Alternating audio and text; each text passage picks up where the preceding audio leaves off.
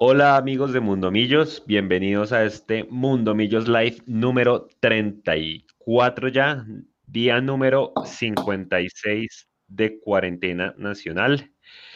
Y bueno, eh, esperando a nuestro invitado del día de hoy, mientras tanto saludo a, los compañeros. ¿Qué único? ¿Qué Leo? ¿Qué Mechu? ¿Cómo van? Bien, bien, bien, todo el pelo aquí aquí leyendo noticias nacionales, entonces em, que la cuarentena sigue hasta el 31 de mayo y la emergencia sanitaria hasta finales de agosto, que no habrán vuelos nacionales ni, ni internacionales hasta el 30 de junio. Las clases presenciales siguen suspendidas durante junio y julio, eh, que ya son 600 fallecidos, casi 17 mil contagiados. Eh, bueno, pues hay como de, todo en botica y volvió el fútbol, si se le puede llamar a eso fútbol, en, eh, Alemania. No, o sea, quiero decir, es fútbol porque se practica, pero parte de la eh, de lo bueno o de lo bonito o que siempre se llame fútbol es que los hinchas también estén, estén no solamente en contacto entre ellos, sino también en contacto con sus con sus jugadores. Eh, fue muy chistoso. Ahora el, saludo no es con el codo, sino que ahora el saludo es con el pie. Entonces, pues eso me pareció muy, muy chistoso. Y, y, yo digo lo mismo, pues creo que mucha gente se ha preguntado lo mismo. Si en Alemania a todos los de Bundesliga se les hicieron pruebas de coronavirus, porque no se pueden abrazar si están sanos? ¿Será para mostrar en la televisión que hay que seguir con el aislamiento y el protocolo social? Toca verlo. Por ahora, nada que renuncia el señor eh, Jorge Enrique Vélez. Buenas noches para todos. ¿Qué tú? Hola Juan, Hola, todos, buenas noches, ¿cómo están? Mm, volvió, volvió el negocio, ¿no? A mí la Bundesliga nunca me gustó, nunca. Yo no voy a decir acá, uy, no. Si vieron que hubo gente que, Dios mío, volvió el fútbol, Dios querido, por... No, no, no, no, no. A mí la Bundesliga nunca me ha gustado porque es el Bayern Múnich y el resto. Siempre gana Bayern Múnich y siempre se corona campeón como en febrero, faltando como cuatro meses para que se acabe. A mí la Bundesliga nunca me ha gustado. Y entonces el hecho de que la Bundesliga, porque Alemania es un país del primer mundo que tiene un sistema de salud inmejorable, y todas sus, sus, cosas eh, adicionales haya vuelto, no, no significa que el fútbol volvió, Dios mío, por Dios. No, no. No me mataba la Bundesliga antes, no me mata la Bundesliga ahorita, y menos me va a matar la Bundesliga sin público. Perdón, eh, respetando todas las opiniones, eh, a mí no me genera ni cinco de vibra un partido sin público, así juegue el Borussia no sé qué contra el Schalke. No, perdón, pero no. Y, si, acá en Colombia están presionando a volver eh, sin tener plata para eso, mm, no sé, no sé, yo me mantengo en mi teoría de que eh, estamos todavía muy graves acá, no tenemos autocontrol, no tenemos conciencia, cada día suben los casos, no vemos que se aplane la curva que tanto nos dicen. Y si me preguntan a mí, el fútbol debe seguir parado acá en este país. Con las buenas noches. Hola. Nico, ¿qué piensa del tema? Escuchando. Ya, eh, no, buenas noches para todos. Eh, sobre el tema, ¿no? Pues que eh, igual, concuerdo con el Mechu, pues la, Bundesliga volvió, pues es como una probadita de fútbol para los que estaban con fiebre de, de fútbol, pero pues todavía nada que ver con lo que uno quiere y desea del fútbol. Y acá en Colombia sí, pues estamos, estamos muy mal, todavía falta, todavía falta mucho tiempo para que aquí podamos volver a tener fútbol normal como, o al menos iniciar el fútbol sin público, todavía falta mucho. Pues en la Liga de Alemania dijeron que hasta febrero tal vez, creo que escuché del 2021, creo que eso seguramente será en la mayoría de las, de las ligas del mundo, ¿no? La famosa nueva normalidad que llaman, pero obviamente con, concuerdo con todos ustedes, no es lo mismo con hinchas que sin hinchas. De hecho, eh, Mundo Mello sacó un, un, especial, ¿no? De las veces que ha jugado, que ha jugado Millonarios sin, sin público, han sido bastantes. Yo recuerdo mucho la del clásico del 2005, ¿no? Que de hecho pusieron eh, algo muy similar a lo que tienen en Alemania, no, no el sonido, pero sí muñecos de mentiras simulando que fueran personas, pero obviamente no, no es lo mismo sin el sonido ambiente del, estadio, ¿no, Leo?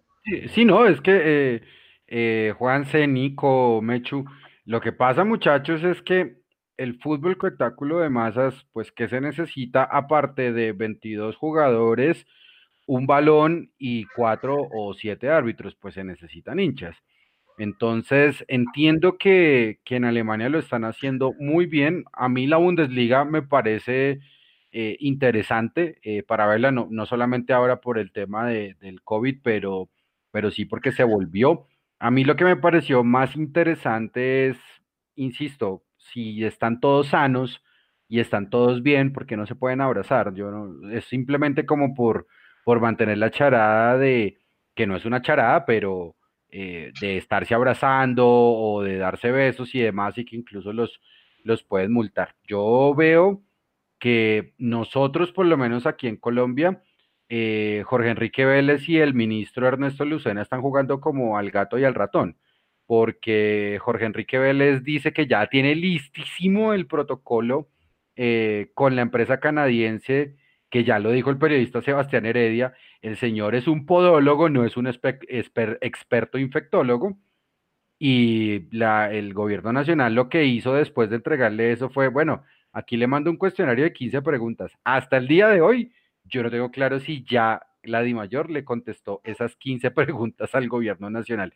Oiga, qué pereza todo. Vio, las palabras que yo más detesto en este momento bioseguridad y protocolo. Me tienen... Y reinventarse, y reinventarse. Ay, me tienen, pero podrido esas palabras. Todo, todo, todo, todo. Leo, eh, una pregunta. Yo tengo una pregunta porque le, tiene que salir eh, ocasionalmente, no, todos, los, días. los días. Eh, Leo, cuando usted sale a su negocio a trabajar normal porque le toca, porque el gremio suyo obliga a que usted salga. Usted llega a su casa y usted nos contaba acá durante varios programas que lo primero era el, tratamiento de, perdón la palabra, bioseguridad, de desinfectar todo y toda la cosa y tal. Y su mujer lo espera en el cuarto con los gatos y toda la cosa. Sí. Después de que, de que pase ese, perdón la palabra, protocolo de limpieza, y, usted llega ya donde su, donde su mujer, eso. usted comentaba de la Bundesliga, de lo del saludo con el piecito. Sí, claro. seguramente el mismo miedo hace que todo el mundo esté como predispuesto, porque uno dice, sí, tiene razón Leandro, si, si previamente antes de jugar se hicieron pruebas, pues no hay, no hay problema, ¿no? Pues estamos todos limpios, no pasa nada. Lo que pasa es que, bueno, acá en Colombia lo podemos decir porque acá en Colombia las pruebas son de 15 días antes en 15, o sea, me hacen la prueba a mí hoy y yo sé cuánto, cómo estoy en 15 días y en 15 días puedes pasar muchas cosas. Pero, pero Mechu, perdón, lo interrumpo, pero ahora si usted tiene entre 220 mil y 250 mil pesos, ya puede hacerse las pruebas en unos laboratorios específicos que le entregan el en, que, bienvenidos a pautar acá. Eh, eh, en, en 24, en, de 24 a 48 horas, Juanse. Ok. Entonces, pues, pues también está bueno. Lo que pasa es que antes se hacían menos pruebas y hoy precisamente, pues viendo como, como el resumen del timeline de, de, la información de presidencia, pues están haciendo 200 mil pruebas al día, lo cual, así parezca muy poco, es muy bueno, porque al inicio de marzo solamente se estaban haciendo 16 mil eh, pruebas empezando, así que los laboratorios están trabajando y tanto que ahora los laboratorios privados eh, ya entraron al negocio. Y así como entraron al negocio, pues 250 mil si quiere que se la hagan a domicilio o 220 mil pesos si usted quiere hacerla presencial. Usted, usted decide. Pero no, claro, o sea. Pero no todo el mundo tiene la plata, ¿no? Sí, es que voy, voy para allá. Entonces, por lo menos en, mi trabajo todos los días, hermano, toca ponerse el tapaboca siempre, utilizarlo todo el día, eh, no tener ningún inconveniente y hacerlo. Bueno, eh, saludemos. Gabriel Arevalo, noche, señores. Hola. Aparte de esperar los invitados, uno espera el Mechu, no. Esta camisa es la de presentación del 89. Eh, el, año del primer gol del Pocillo. Hola, Carolina, ¿cómo estás? Dice Javier Ávila. Alemania, Francia, Italia y España son ligas de uno máximo dos, el resto son aficionados. Me imagino al nivel de las, de las competencias. Qué bacano era Mundo Millos cuando le leían los comentarios. Hola, Jonathan. Aquí te estamos leyendo el comentario. eh, bueno, los que se vayan conectando, vayan escribiendo. Acá los, seguimos leyendo. Eh, bienvenidos todos. Ojalá opinen también con nosotros de esto que estamos hablando mientras llega nuestro invitado de qué sigue, porque Italia se retractó, ¿no, Leo o Juanse? Eh, sí, de hecho, hoy también salió mucho que la, a todos los equipos de Inglaterra le hicieron pruebas y de todos los jugadores salieron seis eh, eh, contagiados en diferentes clubes. Digamos que hay ahora una etapa de aislamiento y demás, pero Italia y España, digamos que tienen, fe, de hecho, ya están volviendo a entrenamientos. Creo que si vieron en la Juventus, Cristiano Ronaldo creo que se reintegró hace poco porque tenía que acabar su, día su ciclo de cuarentena. Pero ellos están ahorita en entrenamiento, no se ha dado fecha oficial, se espera que sea inicios, mediados de junio en este momento, pero ustedes saben que con este tema del coronavirus todo puede cambiar. A los que me vieron ahorita hablando por teléfono, estaba hablando, les cuento con Jafet Soto. Jafet es el, es el homólogo, hagan de cuenta, del Pitirri Salazar en el Herediano de Costa Rica. Eh, si nos alcanza el tiempo, lo podemos tener al aire un momento, eh, pero les cuento y porque estamos hablando con él. Eh, el Herediano, como ustedes saben, es el dueño de los derechos deportivos de José Guillermo Ortiz y, corríjanme por favor, de Juan Pablo Vargas también. Ahí ¿Ah, está nuestro invitado. Sí, señor. Entonces, ¿Ya llegó el invitado? Ah, bueno. Sí, señor, ahí está nuestro Yo no invitado. sabía lo de Vargas, pero sí sabía lo de, lo de Ortiz. Sí. Entonces, bueno, sí, sí, si logramos tenerlo, lo sacaremos más tarde. ¿Qué hubo, John Jairo El Pocillo Díaz? ¿Cómo está? Un saludo muy especial a usted, Juan, a todos. Qué pena la demora. Discúlpeme mm, que estaba por ahí en otra cosita, pero pues ahí estamos eh, acompañándolos. Mil gracias por la invitación. Un saludo muy especial a Mundo Millos. Y bueno, me alegra estar con ustedes. No, usted muchas gracias por, por aceptar la invitación. Pues yo la gente le estaba preguntando mucho en el, en el, en el, en el chat de YouTube, pero bueno, aquí estamos ya para, para arrancar. Entonces déjeme yo lo presento para la gente que no lo conoce, que no lo vio jugar. ¿Quién es John Jairo El Pocillo Díaz? John Jairo El Pocillo Díaz, nacido en Bogotá el primero de diciembre de 1967, campeón con Millonarios en el año 1987-1988. ¿Cuál era la posición? El Pocillo era lateral derecho y el Pocillo como buen bogotano y como esos pocos que ya no se ven, hizo muy juicioso las divisiones inferiores en el club y eh, hizo lo que todos en algún momento quisimos hacer, eh, hacer todas las divisiones menores y llegar al plantel profesional.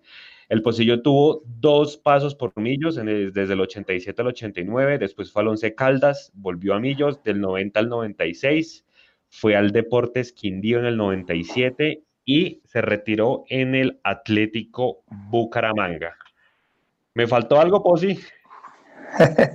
bueno, Juan, mire, primero voy a aclararle que yo fui, sí fui campeón 87-88, fui campeón con Millones 94 y voy en el 88, no en el 89 al, al Once Caldas, entre enero y marzo del 88.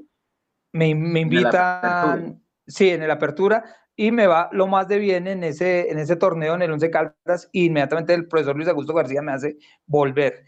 Eh, yo también estuve en el Atlético Huila y sí, estuve en el Bucaramanga, en el Caldas. Y, y el resto sí, es, es, es, lo que usted dijo, Juan. Listo. pues usted estaba en el Huila ese día del partido Millonarios Huila en Sogamoso. En Sogamoso. Sí, claro. ¿Se ah, acuerda? ¿Se acuerda? bonita, la, bonita la camiseta Torino. Linda. esto es horrible con las buenas noches. O sea, cada vez, cada vez que tenemos un invitado acá, Mechu siempre tiene la camiseta. No, no sé si la, el que la usó ese jugador, pero sí por lo menos de esa época. Un abrazo. ¿Cómo le va, hermano? ¿Cómo está? ¿Cómo va? ¿Bien o no? Bien, bien, bien. Miren, bien, bien, eh, yo estuve en ese partido y les tengo una anécdota porque eh, eh, yo en ese, en ese Huila no jugué mucho. Y de, yo estuve en los primeros, en los en el primer torneo, en los primeros partidos con Nelson Abadía, que es el que me lleva. Después, después llega, llega Álvaro Jesús Gómez con la línea presionante, con, con, con la el trabajo táctico de Alberto Lugana, y me llevan a ese partido a, a Sogamoso.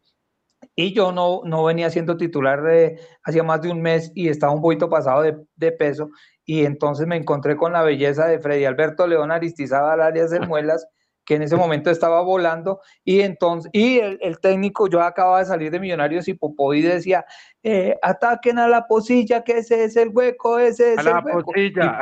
Y, sí, sí, y por ahí fue que llegaron los cuatro goles, por el hueco que dejó la posilla. Es que Vladimir Popoy, que, que aparte de haber sido un papá que nos enseñó muchísimas cosas, eh, eh, siempre decía que, decía, el Pocillo es un muy buen jugador, Entonces decía él, saca uno, saca dos, saca tres, pasa la mitad, saca el otro, saca el cuarto, saca el quinto, tira, llega a la línea de, del fondo, tira al centro y mató al del tablero electrónico.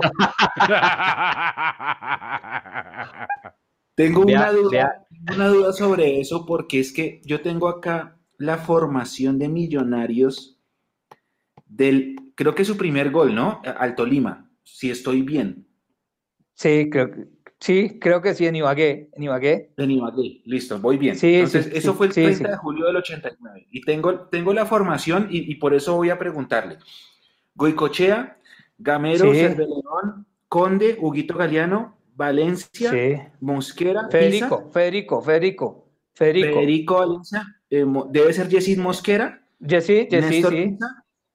Sí. Luis Manuel Quiñones, El Pájaro y Abonía. Y entra eh, el Pocillo por Abonía. Por, por Jair, sí. Por Jair, pero si la defensa no se tocó, o sea, Gamero, Cuesta, Conde, Galeano, es decir, que su merced empezó en el fútbol no como lateral. A ver, lo que pasa es que yo, yo, yo eh, eh, fui delantero de las selecciones Bogotá cuando me llamaron y yo fui goleador del, del fútbol bogotano. Pero cuando yo llego a Millonarios, eh, el Chiqui empezó a, a, cancionar lo que llamaban ahora el, o lo que llaman ahora los, los técnicos modernos, el jugador que tiene que jugar en todas las posiciones. Entonces yo jugaba en todas las posiciones, esa es la otra anécdota. Yo, a mí siempre, yo siempre estaba entre los 16 que concentraban. Yo no sé si iba a ser titular, pero siempre estaba porque yo iba a ser suplente. Entonces, cuando yo empezaba a calentar, miraba hasta el arquero si tenía los guantes, porque yo jugaba en todas las posiciones. Entonces, en, esa época, en esa época yo estaba jugando de, de, yo jugaba de volante por fuera es como en ese año cuando hice el gol al América en Girardot, yo era volante por fuera. Después, por necesidad y por cosas, el profe García me puso de lateral. Ahí me consolidé en algunos partidos, porque yo, por ejemplo, en el, en el partido que debuto en el año 87 contra Cúcuta, yo juego de lateral derecho. Ese día juega, ese día juega, creo que juega Cousillas, eh, Germán Gutiérrez de Piñeres y Wilman Conde eran los centrales. Jugaba yo y el Mico García jugaba Mario Banemerat, Barrabás Gómez, La Panza Videla, El Pájaro, Iguarán y Rubén, y Rubén Darío Hernández. Eso fue en el 87, ¿cierto, Posillo? 87, sí, sí, partido 3-3 contra Cúcuta, porque ya estábamos clasificados, ya habíamos pasado al... ¿Se acuerdan que ese año eh, el, torneo era todo el año? Pero ya estábamos clasificados entre los ocho. Entonces, eh, eh, la, mayoría de jugadores... A ver, búsquela a ver. Es que no, yo no, yo exacto. A ver si encontramos la alineación y a ver si no me escaché. Voy a buscar la fecha exacta. Son 3-3, me dice, ¿no? Sí, sí, 3-3, con Cúcuta. Mientras, mientras Mecho entonces busca el partido, eh, pues ya nos estaba hablando de, del profesor Popovich. Del Bolillo Gómez incluso no lo, no lo, no lo mencionó, o el Chiqui García, con cuál de, no, no con cuál se queda, sino, sino que, que, le enseñaron todos esos técnicos a usted, Posillo. Bueno, a mí, a mí, a mí me dejó una gran enseñanza eh, el profesor Vladimir Popoy porque cualquier cosa más, eh, él, él siempre estuvo pendiente de nosotros. Eh, el trabajo era arduo, la confianza era total y, bueno, creo que en ese momento era importante. ¿Se acuerda de ese equipo del 94 que fue, o sea, perdimos el, título en el último minuto, pero, pero porque teníamos confianza y nos daba. El profesor Luis Augusto García era también como un papá, era un señor que se dedicaba a, ayudarnos muchísimo, a darnos consejos, a darle la posibilidad al jugador bogotano, que, eso fue importante porque él siempre le dio posibilidad al jugador bogotano. Nos ayudó muchísimo, me dio la posibilidad de jugar al fútbol profesional, pero él tenía, él tenía, él tenía una cosa que, era más importante que todo, era eh, doña Olga, su señora esposa, que era la señora que vivía, eh, yo le decía que ella era la asistente, porque ella vivía pendiente de todos nosotros los muchachos que llegábamos al fútbol profesional, de darnos consejos, de decirle al profe que, que nos ayudara, nos apoyara en, muchas situaciones, porque por lo general nosotros los jugadores de, de Bogotá y que llegamos al fútbol profesional somos eh, de, de, de, una posición económica media hacia abajo y entonces ustedes pueden imaginarse que cuando llega usted a ser futbolista, eh, gana eh, dinero y, pues si usted no tiene la cabeza bien puesta, vienen problemas. Y de bolillo aprendí la berraquera, la, lo, que, lo, que, lo que todos los países tienen, ¿no? Que son eh, muy amigables, muy, muy eh, amigos, muy colaboradores, y eso, eso es importante. Yo, yo, yo por lo menos quiero, quiero contrapreguntar esto y es, estaba escuchando precisamente el, Café Caracol con Rafa Villegas, eh, hoy, hoy lo escuché en la tarde, entonces pues decía, no, nosotros, usted, usted le decía a Rafa Villegas, nosotros en inferiores, como yo estaba en inferiores y yo ya había llegado al equipo profesional, entonces me pagaban 20 mil pesos. Pero después le pagan un millón. Y usted dice, bueno, que yo lo entregué, no sé qué. ¿Cuánta plata le quedó ese millón de la primera vez que le pagaron, hermano? Porque usted toda la repartió en la casa, eso le digo a Rafa Villegas. Sí, sí, sí, sí. No, eh, eh, eh, nada, nada, porque pues yo sabía que había necesidades en la casa y uno reparte la plata, pero al siguiente mes me quedaron 900.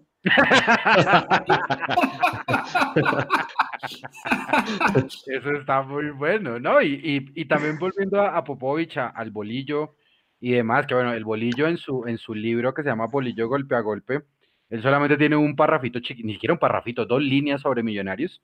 Eh, en el 76 que llega el bolillo a millonarios y solamente está como seis meses. Y de ahí para allá él dice que jamás quiere volver a hablar de eso. ¿Quién trabajaba mejor? Porque Popovich era muy arduo físicamente. El profe García, acá nos han dicho también ex compañeros suyos y también ex jugadores, eh, que era un mago en el camerino.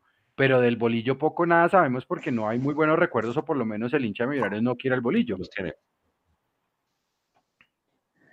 Bueno, yo tuve a Bolillo, yo tuve a Bolillo, yo tuve a Bolillo en Selección Colombia. Y, y Bolillo, Bolillo más que, que la sapiencia y todo, él, traba, él tenía ese trabajo táctico. Creo que eh, en, eso, en eso Pacho fue inteligente. Por eso llegamos a donde llegamos en el fútbol colombiano.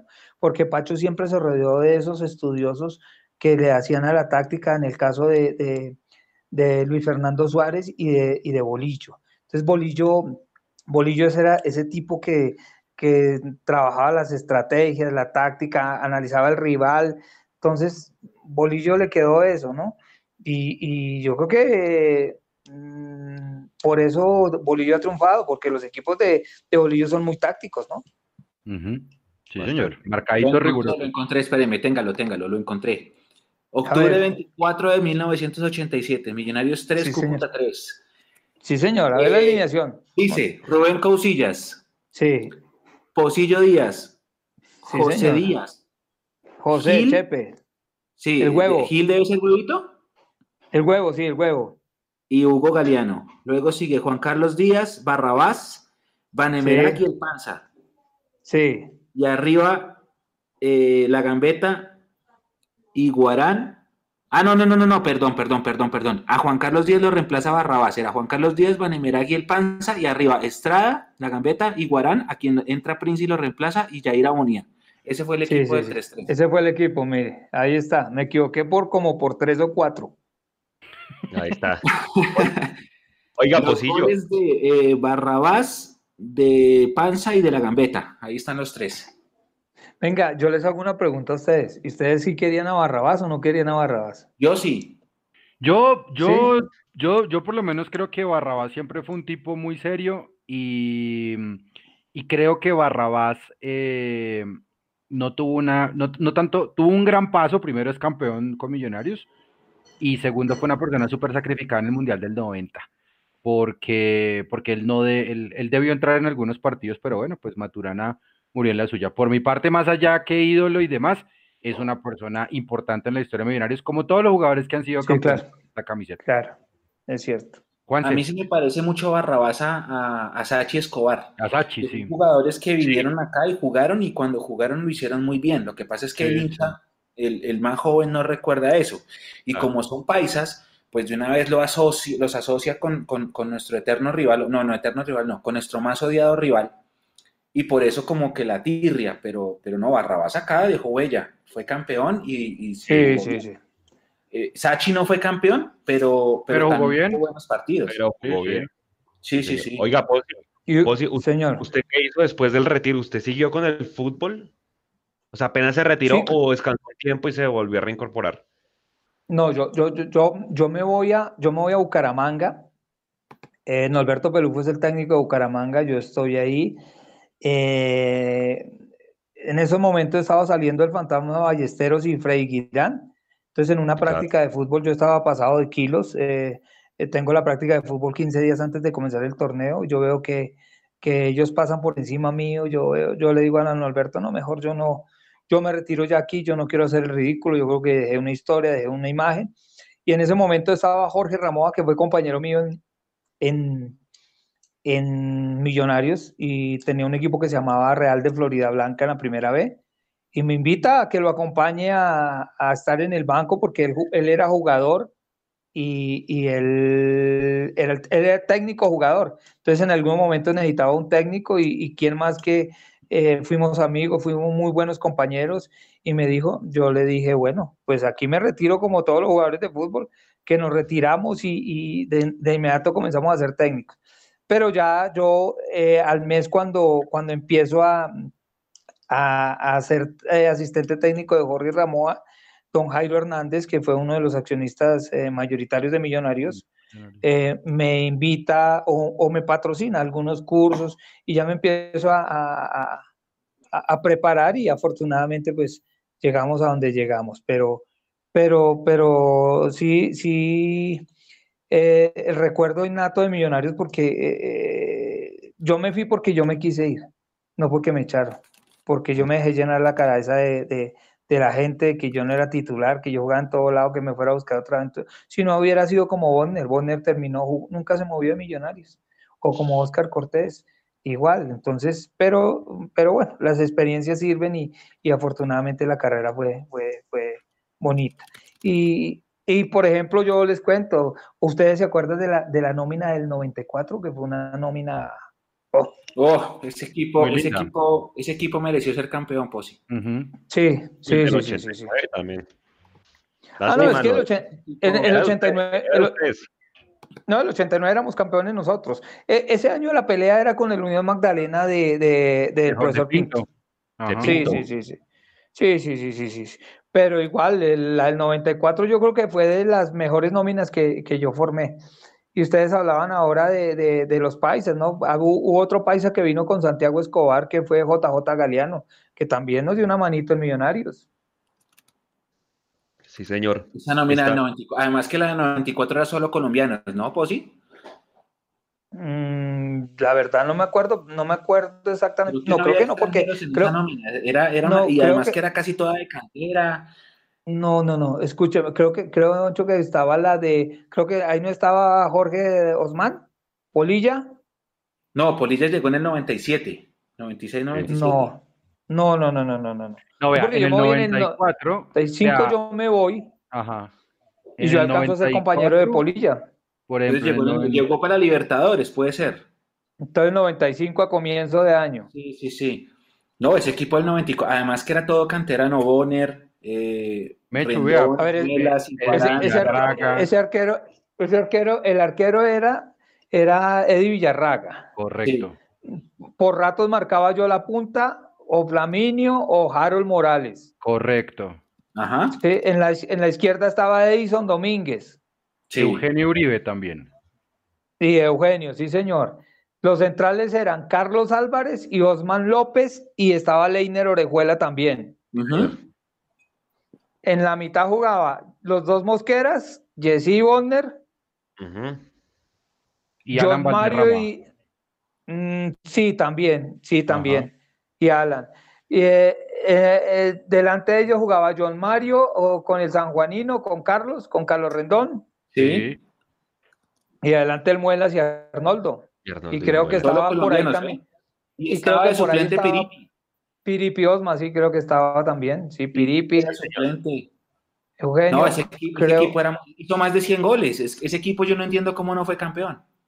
Sí, sí. No, acuérdese que perdimos el Medellín, perdimos el Medellín, Nico. Aló.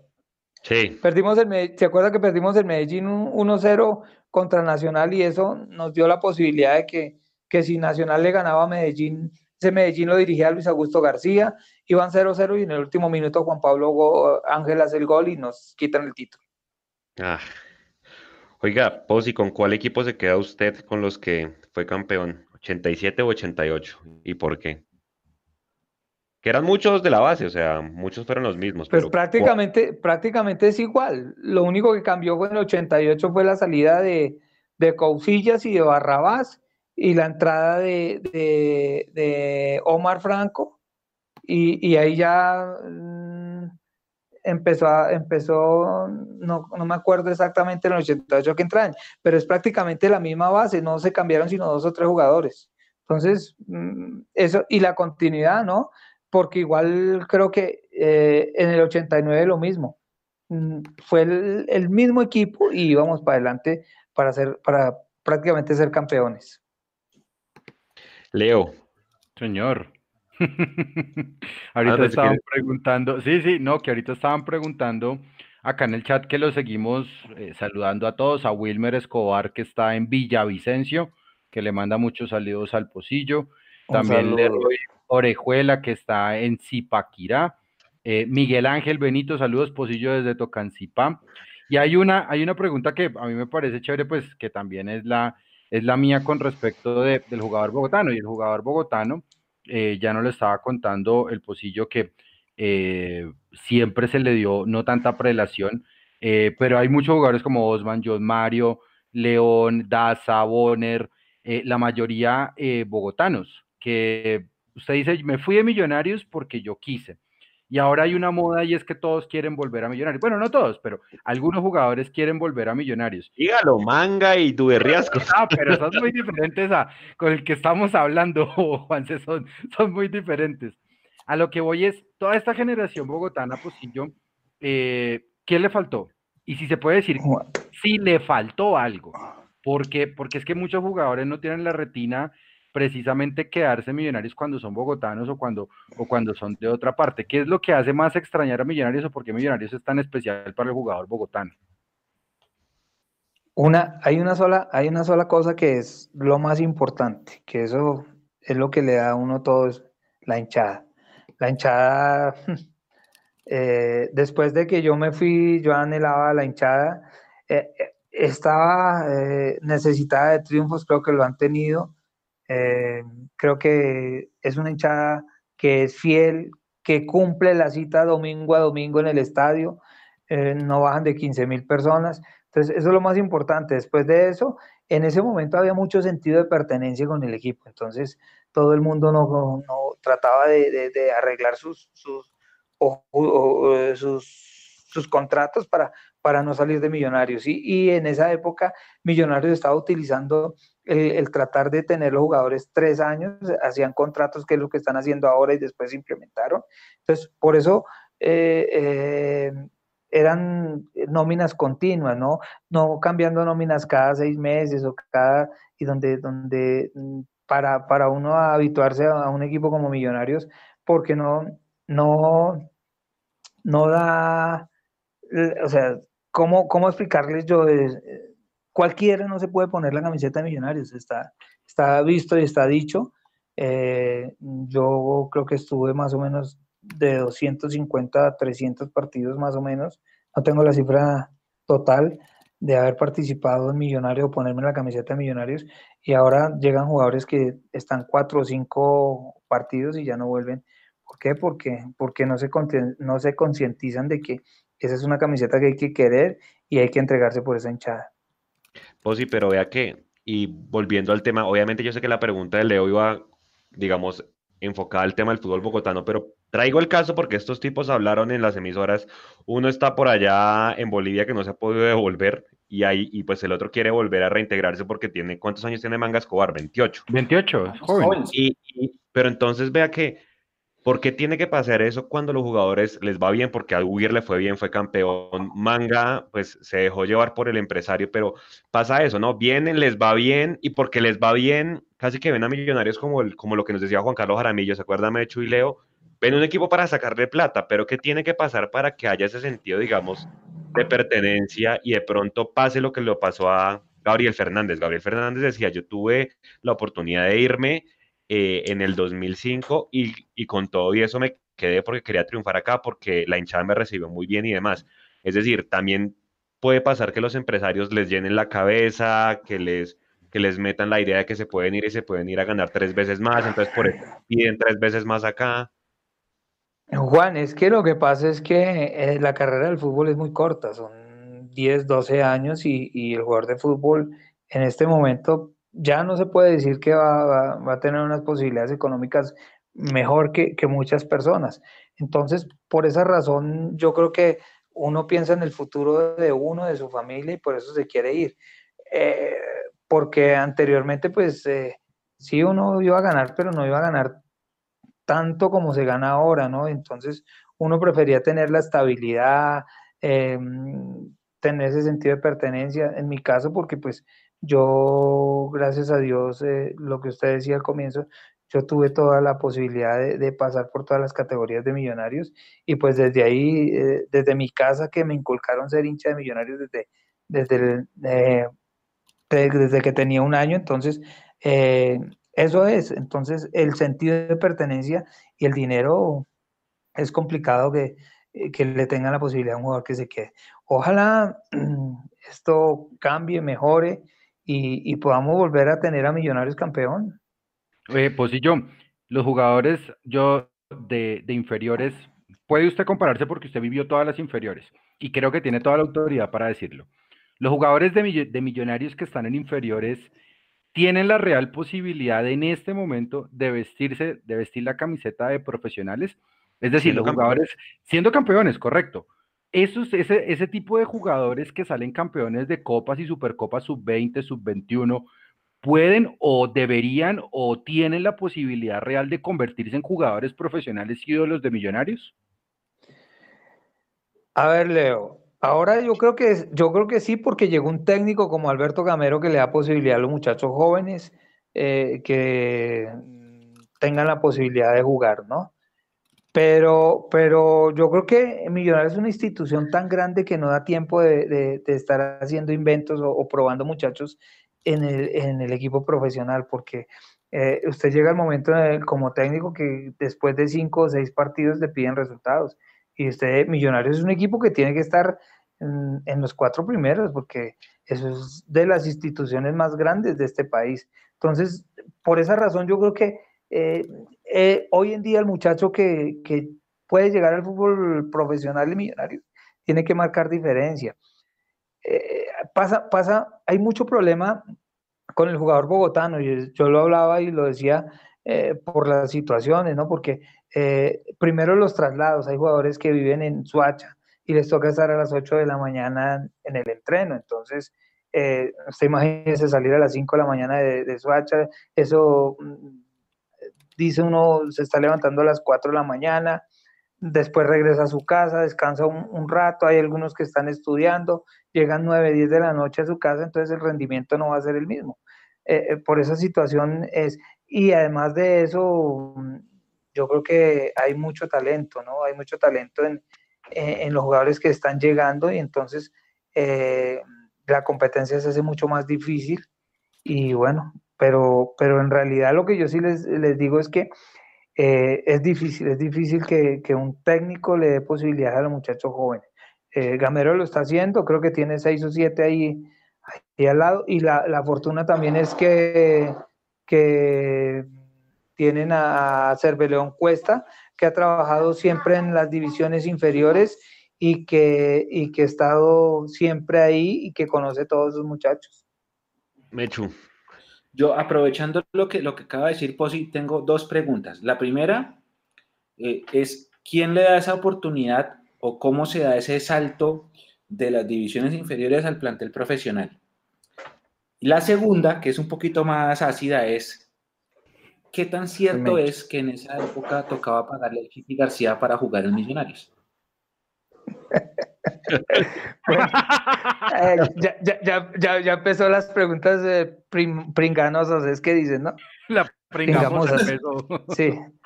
Bueno, voy a comenzar por la primera. Yo, la verdad, nunca tuve que darle un solo peso al profesor García, ni nunca vi que mis compañeros le tuvieran que dar un, un peso al profesor García. yo siempre vi al profesor García bajando de, la cancha, que en ese momento era la cancha de, la mitad en la finca, eh, subiendo a, ver los muchachos de divisiones inferiores y trayéndolos a participar. Eh, hubo un momento en el que hubo un, problema con el profesor Juan Enrique Brigar, que en ese momento era el director de las divisiones inferiores y era el, técnico de la, la, de la división C en ese momento. No, no había mucho, mucha comunicación entre el profesor García y, y, y, Juan Enrique Brigar. Y ahí un poco se lastimó la posibilidad de que los muchachos vinieran al equipo profesional. Pero, pero usted le puede preguntar en ese momento, mire, en a Harold Morales, a Jessy Mosquera, a Eduardo Orozco, a, ver quién más había en ese equipo. Eh, bueno, que se Oscar Cortés, eh, que nos consolidamos y, nunca eh, el profesor García eh, llegó a pedirnos una parte de contrato, de dinero, la verdad no. Listo. ¿Y quién es la persona que le ayuda a llegar al equipo profesional? ¿Es el mismo Chiqui? Sí, el Chiqui porque, porque yo hago un recorrido en, una, en, una filial de millonarios que era, se llamaba Guayus Garrincha que eh, era de los hermanos Garrincha, de Gonzalo Hernando y de Roberto Guzmán. ¿Se acuerdan de los Garrincha? Sí. De los años 60 millonarios, que después Gonzalo fue el asistente técnico del Chiqui, junto a Darío Vélez, que fue el preparador físico.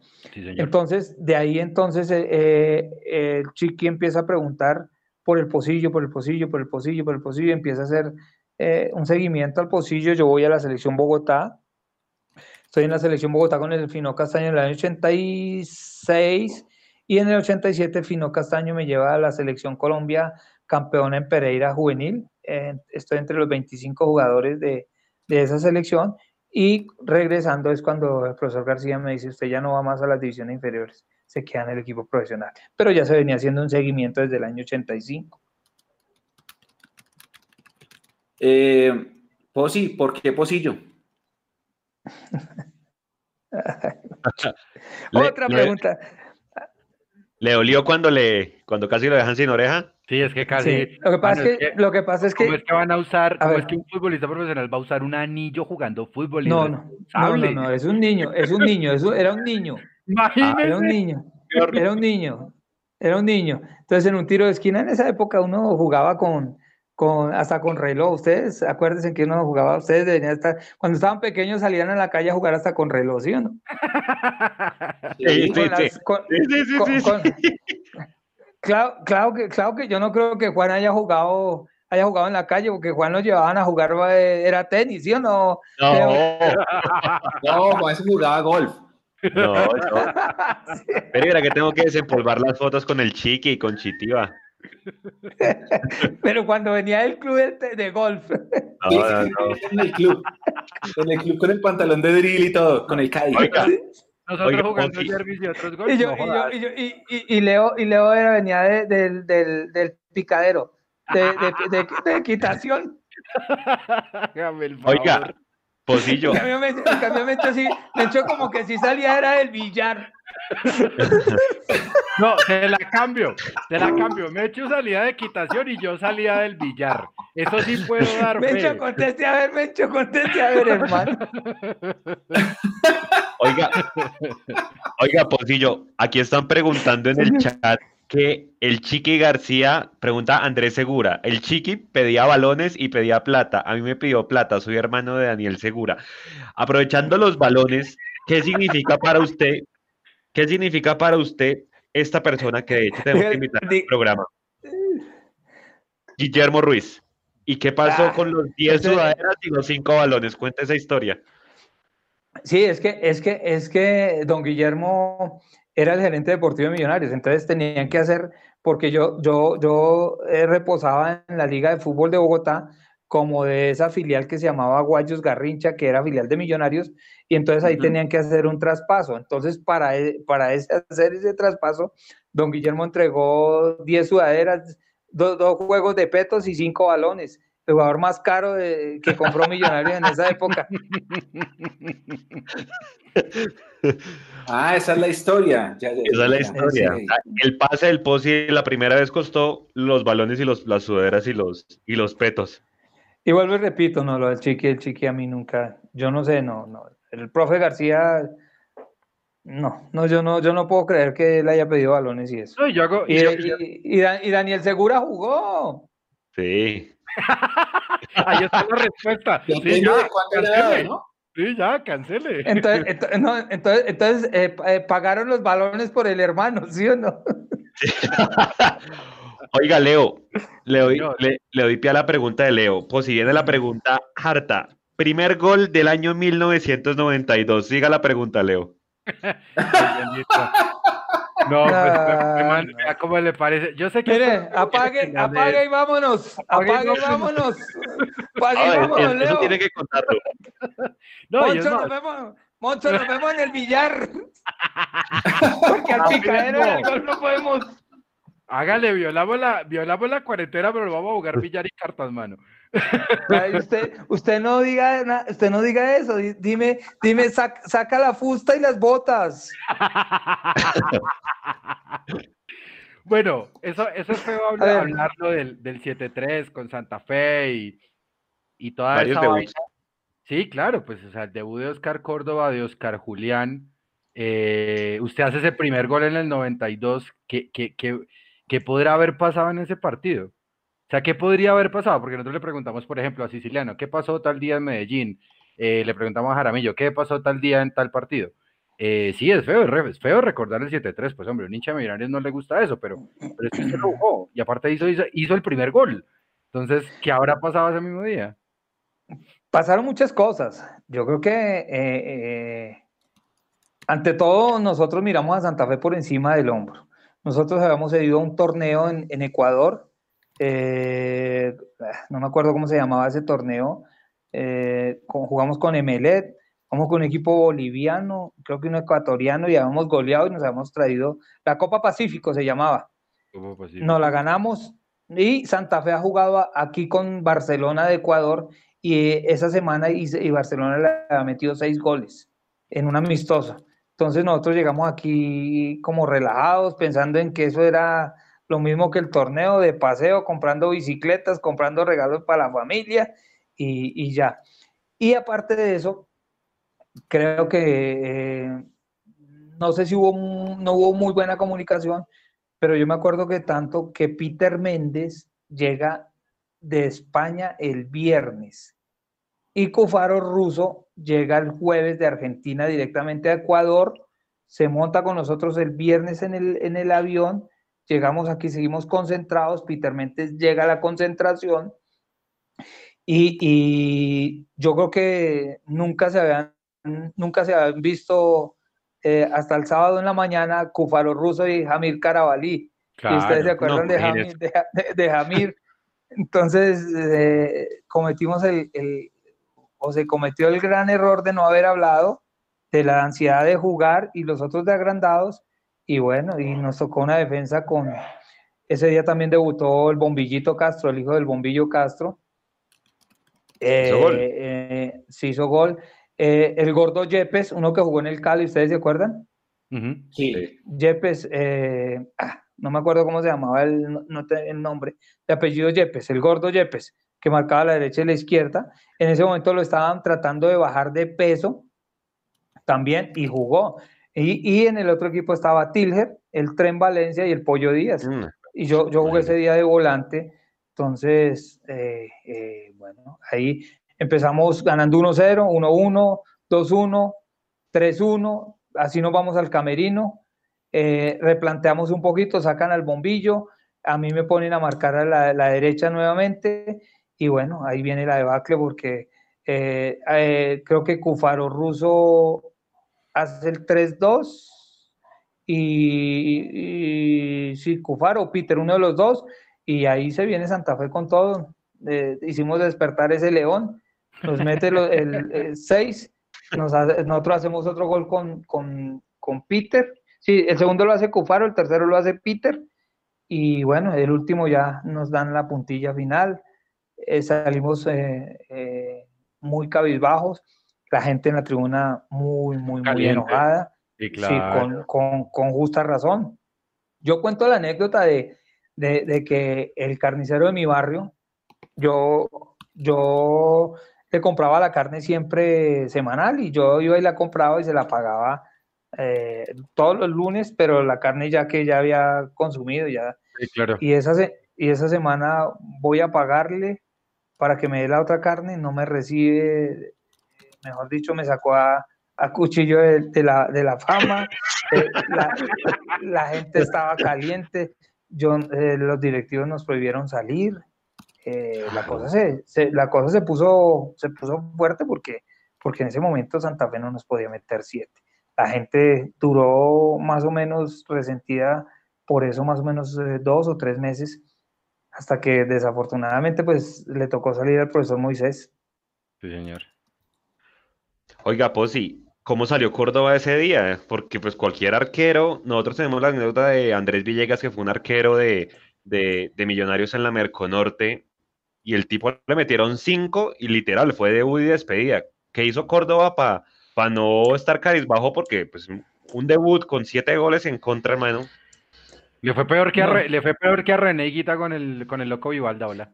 No, no, no, estamos de acuerdo, no, eh, eh, eh, salió muy, muy, muy, muy, muy caído, muy, pero pues era un muchacho y ahí todo el mundo le habló, los de experiencia se le, se le conversó y se le dijo que no, no había problema y además él no tuvo que ver en mucho en los goles. Yo me acuerdo, yo me acuerdo que me acuerdo de ese día también de una anécdota. Uno tiene muchas anécdotas en el fútbol. Iban en el sexto gol y nos hacen el sexto gol, creo que es el pollo, sacando a, a, Oscar y allá la pelota y, nadie la quería sacar y me decía Jamir Carabalí, vaya sáquela, vaya sáquela, vaya sáquela. Y yo le decía, ¿usted cree que yo voy a sacarla? No, vaya usted. Y por ahí fue Jamir a sacarla y la sacó. Bueno, terminó el partido al otro día en primera página salió Jamir Carabalí sacando la pelota del arco, de Bacle Azul. El, pues. Eh, peor hubiera sido para mí, para haber tenido ese recuerdo de esa foto de, haber pues, sacado. Pero, pero Millonarios es una institución muy grande, una institución que queremos muchísimo, una institución que, que, que, que es lo máximo. Mechu. Pues sí, eh, yo tengo dos preguntas. La primera, ¿Qué opina del regreso del fútbol sin público en Alemania? Porque lo veníamos discutiendo antes de empezar el programa.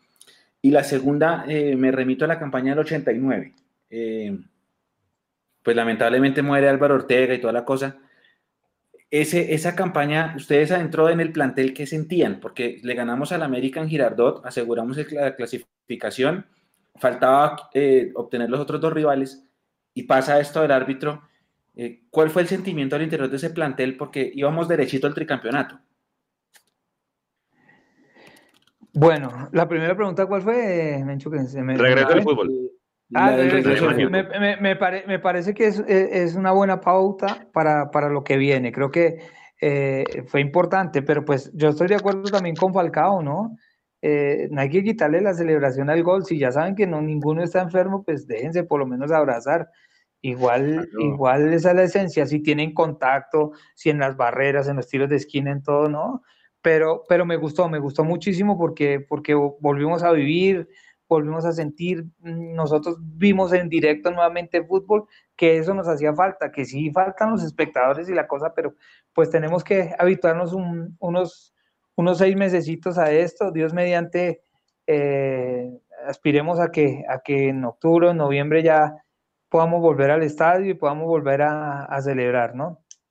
Lo otro, lo del 89, es que sentimos una, eh, como, como, como una impotencia, porque nosotros veníamos derechitos, veníamos eh, invictos, le ganamos a América, que era, y lo que yo les decía anteriormente era la posibilidad, eh, en ese momento estaban clasificados Unión Magdalena, Millonarios, Nacional y la otra la peleaban América y Medellín.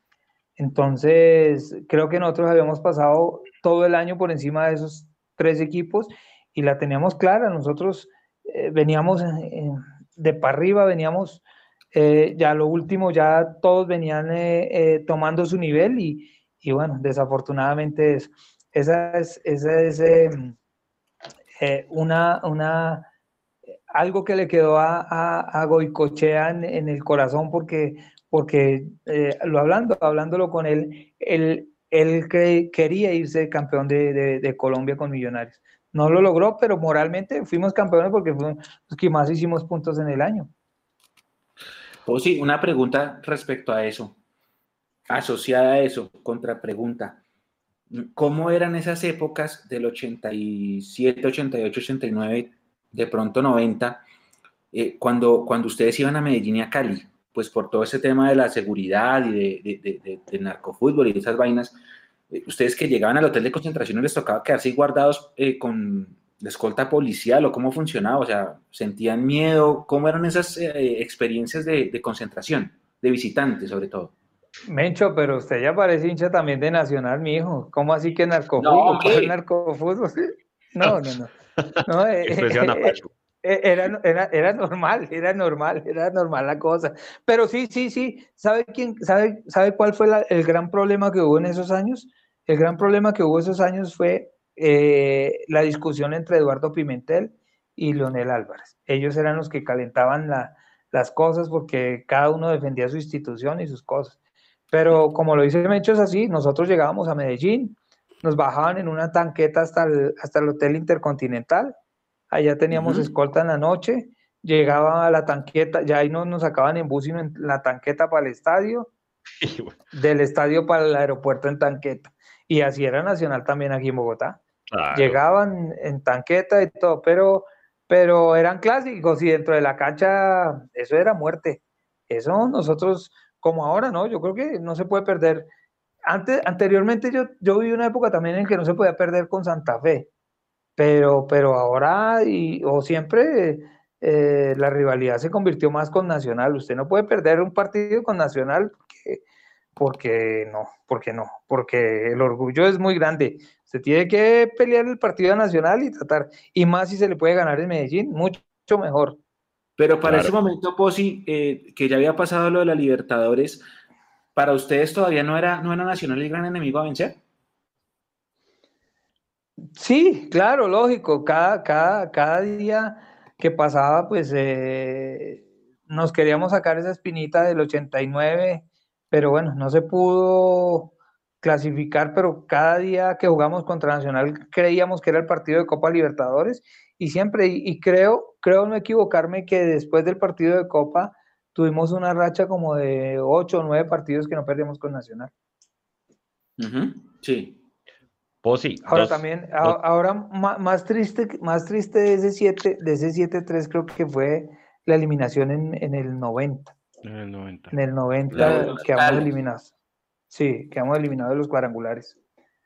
Que haya eh, Millonarios entra en una crisis económica, eh, la mayoría de las, las, figuras se van y ahí es cuando renace eh, la camada de jugadores de, de Bogotá que, que, conocidas como John Mario Ramírez, como el Muela León, como Chitiva, como Juan Carlos Niño, ahí empieza como, eh, mm, eh, a ver quién más había en esa, en esa camada.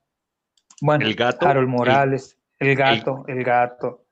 Alex Daza. Eh, Ale, sí, ahí empiezan a llegar esos muchachos bogotanos. Harry Castillo. Pues sí, dos preguntas. Aquí en el chat, mejor dicho, quieren que usted responda, José Alexander Borges, esa rápidamente. ¿Por qué Peter Méndez, si era goleador, no le fue bien o no triunfó en Millonarios? Bueno, eh, antes de todo quiero decirles que yo, no tengo problema, yo no tengo afán, el billar está cerrado, ¿sí o no, Mencho? Entonces, sí, sí, sí, aquí no podemos nada que hacer. Aquí ah, no sí, podemos no, no ningún lado.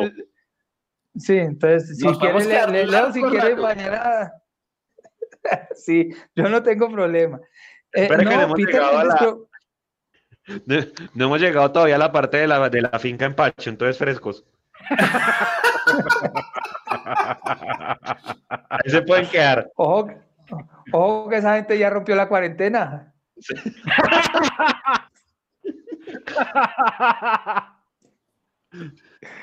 Bueno, no, no, Peter creo que triunfó, Peter hizo goles. Que pasa es que no se consolidó porque fue un, fue un, un, un extranjero que llegó a Colombia con, con cartel, con cartel, venía de España, un gran jugador, fue muy, muy, muy, muy, muy, muy buen compañero. Eh, de por sí yo les cuento, esa es la anécdota de todos, y usted le puede preguntar a todos, eh, el Pocillo era el amigo de todos los extranjeros, porque cuando yo llegaba yo los acogía, les ayudaba, mire, guíen allí, miren. Yo me, yo me convertí en muy buen amigo de Peter Méndez, Peter Méndez eh, después de los partidos venía a comer a mi casa, pero yo creo que Peter la entregó toda, lo que pasa es que eh, la vida nocturna cuando usted viene solo y, y, es figura y en una institución como Millonarios es complicada. Pero creo que Peter fue, para mí fue buen jugador. Pues sí, y el, el tema eh, de Lucho Díaz, pues para, para, nadie es un secreto que usted trabajó con, el, con la selección Colombia eh, indígena, si no estoy mal. ¿Qué le vieron ustedes a ese pelado? desde el principio. Y si yo le pregunto qué le hace falta a Millonarios para descubrir ese tipo de jugadores y recorrerse el país, si hacer más scouting, si hacer más veduría, eh, mirar chinos de todas las regiones. ¿Cómo se vive ese tema? Porque casi nadie conoce la historia de, de, Lucho Díaz. Con el pibe fue, ¿no? Bueno, mire, Luchito, eh, eh, yo llego a la selección Colombia de indígenas en un momento donde se habían hecho unos torneos a nivel nacional eh, por todas las comunidades indígenas. El pibe Valderrama era, la imagen, o es la imagen de, la Asociación de, Indígenas de Colombia, la UNIT. Eh, entonces, eh, mm, esos, equipos más o menos son 200 equipos del país jugando regionales. De esos eh, entran dos equipos a la final, esa final la hicieron aquí en Bogotá. Eh, yo eh, dos meses antes cojo, cojo, la selección por invitación del PIB y de, los directivos, pero se suponía que yo iba a, a, ser el asistente del mono, pero el pibe más que eso por sus compromisos no puede, entonces yo empiezo a, a pasear por todo el país, las comunidades indígenas y a ver los torneos. Llegan aquí a esa final, él llega con un, con una, con un equipo de, de, La Guajira, de los, de los Guayú, eh, que era la escuela que dirige el papá, y es un muchacho que le decían, le decían, lo, le decíamos el fideo por lo flaco, pero era un muchacho muy rápido, desde, el primer momento que, que, que, lo vimos, nos dimos cuenta, nos dimos cuenta, nos dimos cuenta que el, el muchacho era, tenía, tenía un cambio de ritmo eh, increíble y siempre encaraba, jugaba de perfil cambiado y siempre encaraba hacia adentro, encaraba hacia adentro y, tenía muy buen dribbling y tenía muy buen eh, manejo de pelota, entonces eh, entraba hacia adentro, driblaba y pegaba al arco, entonces nos descrestó eso y, empezamos a hacerle un seguimiento. Terminó en la selección Colombia conmigo en, la Copa América en Chile, eh, creo que se maduró. Ya, ya venía, ya veníamos hablando con el pibe que había que hacerlo ver por, algún equipo. El pibe había hablado ya con los, con los char y afortunadamente pues los char eh, eh, lo vieron, lo, llevaron a proceso al Barranquilla con el profe Arturo Reyes y, el profesor Percy Moncada, le dieron esas condiciones, lo pulieron, lo pusieron a jugar en la primera B y ahí arrancaron ahí arrancaron. Eh, lo, que pasa, lo que pasa para complementar la pregunta, Juan, es que los equipos profesionales de Bogotá mm, eh, les falta un poquito de, como, de, de, llevar esos técnicos a que vean las barriadas, porque los muchachos llegan a la, llegan, porque Millonarios, Santa Fe y creo que la Equidad hacen convocatorias, hacen convocatorias y allá llegan los muchachos pero yo creería que sí faltaría que invirtieran un poco en esos scouting, no por el país, porque por el país lo tienen, sobre todo en Bogotá, en scouting, y bueno, mm, esperar a que, a que esto pase y, mirar a ver si en algún momento vuelven a salir figuras de, para millonarios. Creo que en este momento, eh, díganme ustedes que vivir más pendientes, pues yo mucho, eh, alguien que se esté consolidando como, como para ser figura en Millonarios de las divisiones inferiores?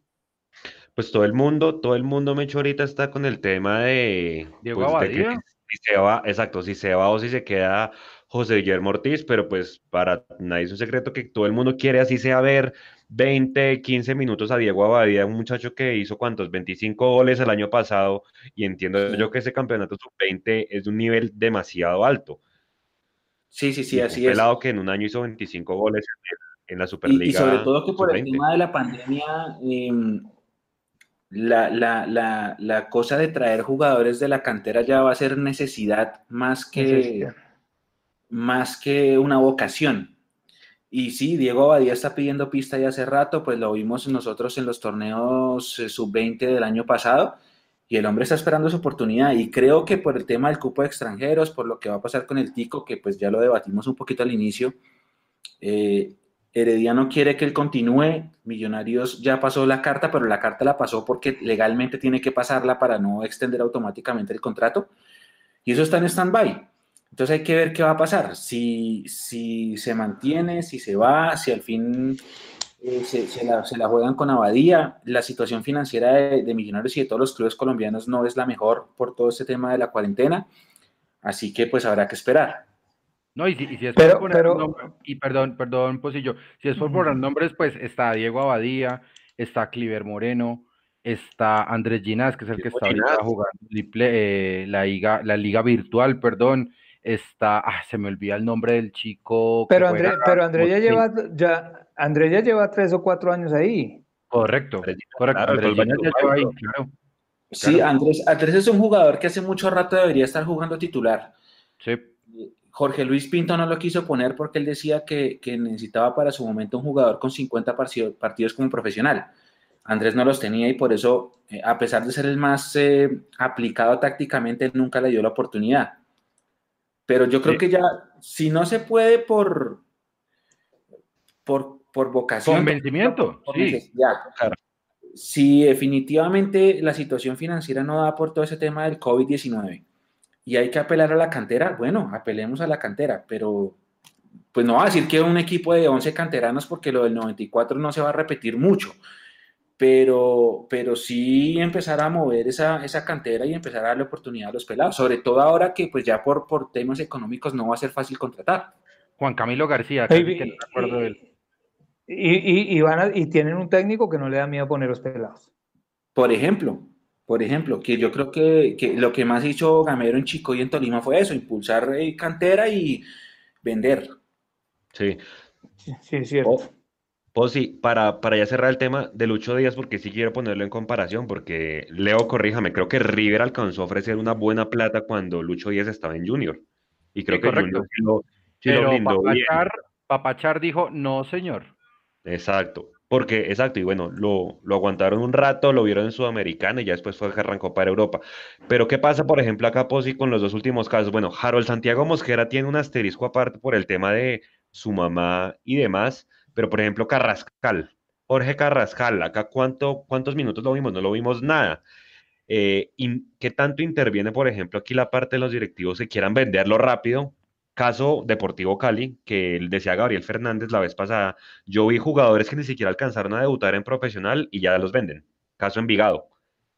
Es decir, Millonarios debería dar un poco de espera a los pelados para que se muestren, triunfen acá, no se les llene la cabeza y se vayan bien vendidos, porque el caso de Carrascal creo que es el mejor ejemplo para decir, eso no puede pasar, o sea, que se Lo que, vaya pasa, lo, que, pa- lo que pasa es que lo que estábamos hablando, Juan, es que en el caso, por ejemplo, de, de- de Mosquera, un jugador que prefirió irse porque en Millonarios no lo querían, no lo querían.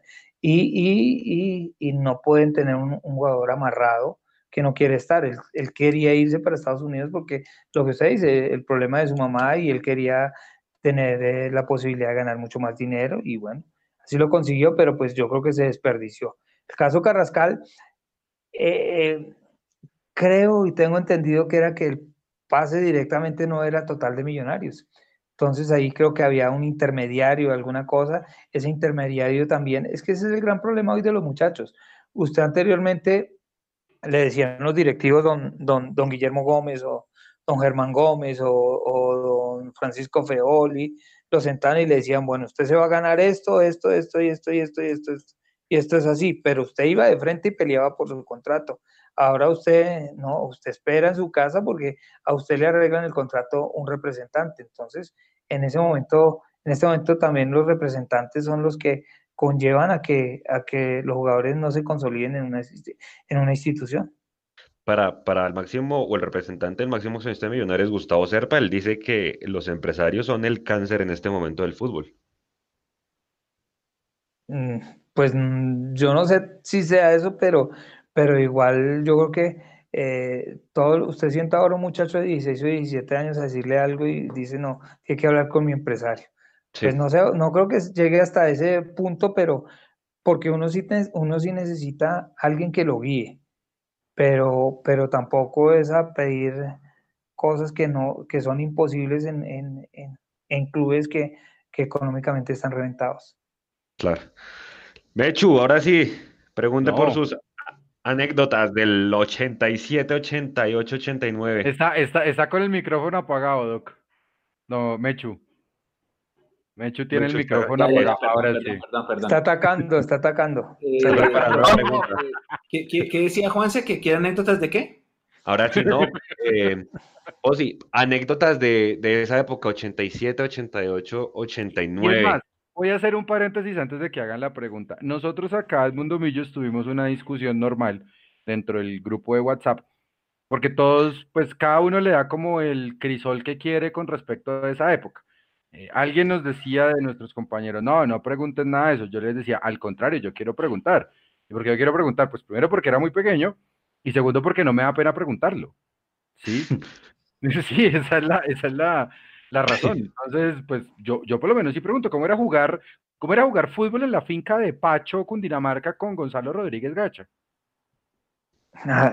se fue, se me fue la voz, se, me, se fue el El está cerrado, Posillo. está, como siciliano cuando le hablaban de las artes, se le iba preciso. No, normal, normal. Normal. Pues eh, eh, nosotros íbamos a jugar a un, o sea, yo no me enteraba de, situaciones ni de cosas. Nosotros íbamos a jugar un partido de exhibición a, un pueblo de Cundinamarca a jugar y, eso estaba, eso, e, eso estaba escrito en el contrato porque pues usted depende de lo que la institución lo mande a hacer. Entonces nosotros íbamos. Igual, yo después me enteré que era un accionista, pero eh, él nunca estuvo ni en el camerino, ni en el estadio, ni nada. Simplemente Después eh, uno supo que, fue accionista y, por allá llegaban algunos premios que se pagaban, pero pues eh, directamente no eran de allá, eran de, se suponía que eran de allá, pero venían era del club, entonces, pero, pero, pero pasábamos ricos, sabroso allá jugando porque era más diversión, ¿no? Pero sí, una pregunta, es que ahorita que le pregunté lo de Medellín, usted me dijo que, era, que sí, que llegaban en tanqueta, que se iban en tanqueta al hotel, después en hotel al estadio en tanqueta, que no pasaba nada, pero uno escucha otras historias como la del árbitro del, del, 89 que cuenta que se le metieron tres tipos con metralleta la noche anterior al partido con Danubio, o uno escucha lo que dijo Goicoche hace poquito de, de, un día que vio mucha plata en su vida, que fue, si no el día que más plata vi en mi vida, ese tipo de cosas mm, por ejemplo, a ustedes nunca en Medellín, en Medellín particularmente, eh, no sé, la antesala de un Nacional Millonarios, ¿no les pasaba que al hotel les llegaban alguien con metralletas? Nada de eso, ¿eso nunca pasó? No, para, la verdad nunca, y, nunca, nunca. No, todo era calentura de, de, partido, eh, lo que yo les conté de Pimentel y de verdad con todo, con toda la sinceridad del caso, Pimentel y Lionel, pero yo nunca vi ni tipos ni, ni mucho menos eh, tipos en moto, en camionetas, eh, mirando por las rejillas de la, de la tanqueta, ¿no? Lo hacían más por seguridad, por, por lo que se calentaba y por la gente, por la hinchada. Pero yo nunca vi eso. Y, lo de Goico es, pues yo no, yo, yo, yo, yo participé siempre con Goico y estuve siempre con Goico porque fue mi amigo y, y seguramente fue el día que le fueron a pagar el contrato porque le iban a pagar el contrato adelantado. Entonces él vio mucho dinero, pero pues, pero él no puede decir que haya sido narcotráfico o alguna cosa, porque igual como decían, simplemente dijo, ah, un día vi mucha plata, mucha plata. Ah, es pero que le pues iban a pagar el contrato. y mire, y, yo digo, en estos días estaban, en estos, en estos días estaban diciendo que, que nosotros nos habíamos ganado el año 87 y 88 la, los títulos, eh, comprando árbitros, eh, que porque el, mexicano dio plata, que porque yo no sé qué causas. Entonces yo le digo, yo le estoy diciendo a la gente, y de una vez lo pongo ahí en subasta, si quieren, entonces como yo me gané eso, supuestamente que dicen que nos tienen que quitar los títulos, entonces yo le digo a la gente que yo si quiere subasto mi casa, mi carro para entregarlo, porque como esos títulos no valen. De acuerdo. No, y es más, el, actual como tal dueño de, eh, perdón, dueño no, representante de la, presidente de la Junta Directiva de Millonarios quería eso. O sea, como devolverte ese tipo de cosas y de gloria, y pues eso no, eso no está bien, eso se ganó en Justa y, y yo, es que, es que, es no que, tengo ninguna vergüenza de decir que sus títulos, sí, dígame, pues sí yo. Leo, Leo, Leo. Mire las nóminas. Claro. Miren las nóminas de los equipos. Mire, en ese momento el mejor jugador de Colombia era Carlos Enrique La Gambeta Estrada. Usted tenía una delantera como Rubén Darío Hernández y Arnoldo Iguarán. Usted tenía un, jugador como Eduardo Pimentel, que eso por ahí para pasar era complicado. Entonces, todavía. Es que las nóminas, por eso, es que las nóminas, las nóminas. Oye, ¿quién era más temperamental, Vanemerac o Pimentel? Uy, qué joya. no, esa, esa, pelea era brava. Y, y metal, y metal, sí, eh, Pimentel, eh, y metal eh, Miguel, Miguel Augusto Prince. No, pero es que. Se le sale yo creo que bueno esos jugadores faltan, ¿sí o no? Pues es decir, muchos le critican al Millos de ahora que Duque, y creo que usted tuvo a Duque en una selección Bogotá, es muy bueno y, le mete toda, pero, pero ¿qué le hace falta? O, o, si es necesario, ¿verdad? Un jugador temperamental con cancha, con calle.